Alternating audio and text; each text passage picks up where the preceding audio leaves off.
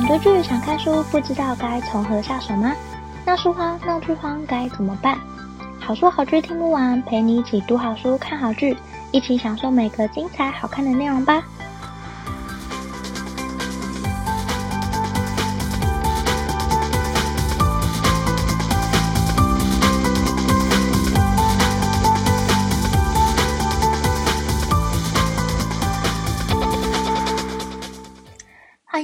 好书好剧听不完，陪你一起读好书、看好剧。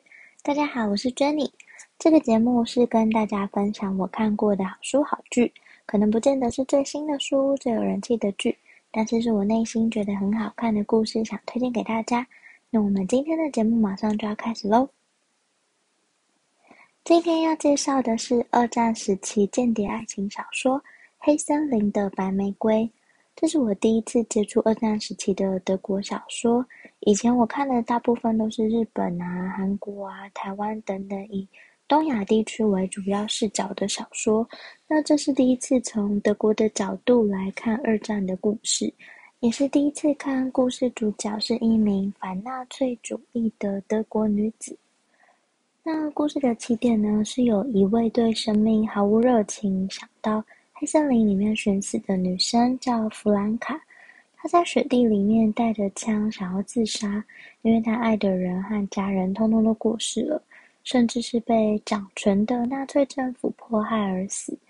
那生无可恋的弗兰卡决定到雪地里自杀，但她在雪地里走着走着，就突然遇到一个穿着德国空军制服的飞官瘫倒在雪地上，看起来奄奄一息。那当时弗兰卡就看着他内心很挣扎，要救吗？可是他穿着的是他最痛恨的纳粹政府身份的衣服，代表这位空军和他的痛恨的政权是同一个阵线。那不救吗？可是弗兰卡过去到现在受的每个训练都是教他必须要救人，因为他曾经是一名护士。那在内心的权衡之下呢，弗兰卡。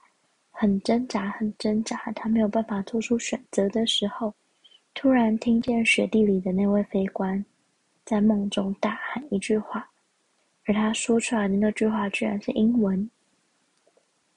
这是一本间谍小说，也是反纳粹政权的小说。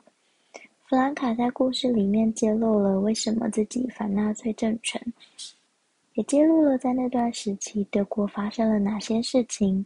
像是纳粹掌权之后，迫害犹太人，产生集中营，充满言论的控制及思想控制。在人人防谍的情况下，他们其实连对亲人都不敢说出真正的话，因为怕不小心说出真正的话，可能会被通风报信，就会被人检举，然后遭到迫害，这些都是有可能的。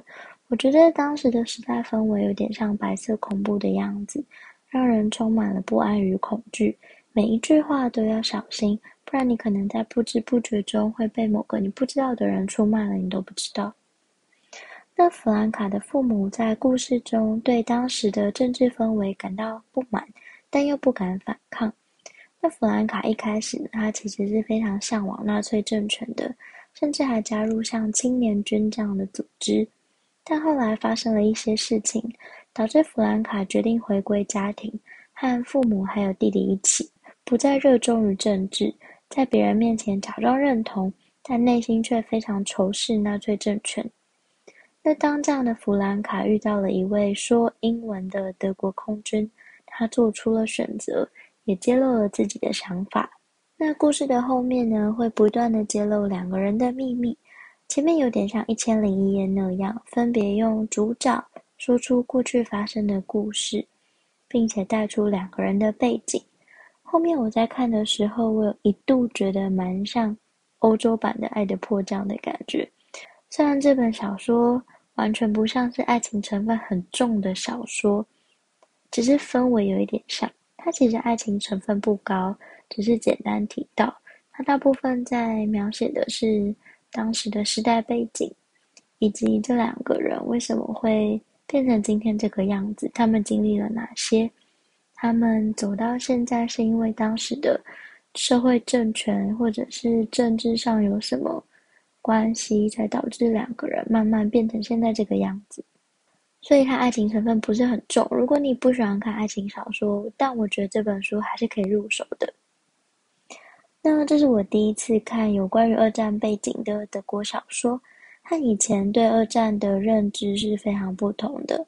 因为过去我所知道的大部分像是日本、韩国、台湾这种以东亚为背景所描写的战况，但二战的欧洲战场，除了历史课本上的内容之外，其实我嗯不太了解。那黑森林的白玫瑰，它用另一个角度写出了我不知道的二战德国，也是第一次我用欧洲的角度来看二战这段历史。因为主角是反纳粹政权，所以没有像之前第十四集的 podcast，像是看《东京小屋的回忆》那样，觉得当时的日本人很荒谬。反而是黑森林的白玫瑰，主角因为反纳粹，所以很多的想法其实是跟现代的社会氛围是差不多的。但黑森林的白玫瑰虽然主打反纳粹，可是里面有很多的角色对纳粹政权是非常着迷，而且热衷参与政治的。看的时候会是一个明显的对比。我觉得里面除了提到纳粹政权的部分，蛮像中国曾经发生过的文革大革命，以及台湾以前曾经经历过的白色恐怖时期，也会让人开始去思考这些事情发生的原因和结果。除了反省跟检讨之外，也可以进一步的去思索我们目前拥有的这些代表什么。那我觉得这一本是非常好看的德国小说，推荐给对历史有兴趣又不想看厚重教科书，只想阅读小说的你。那今天也想提出一个问题，让大家一起想想看：你是否曾经看过其他以不同的角度描写战争时期的小说呢？如果你愿意的话，当然也很欢迎分享，让我知道。不管是留下你的评论、粉丝专业或 IG 私讯，甚至寄信给我，都很欢迎。今天介绍的是二战时期间谍爱情小说《黑森林的白玫瑰》，我觉得是一本非常好看的德国小说。推荐给对历史有兴趣又不想看厚重教科书的你。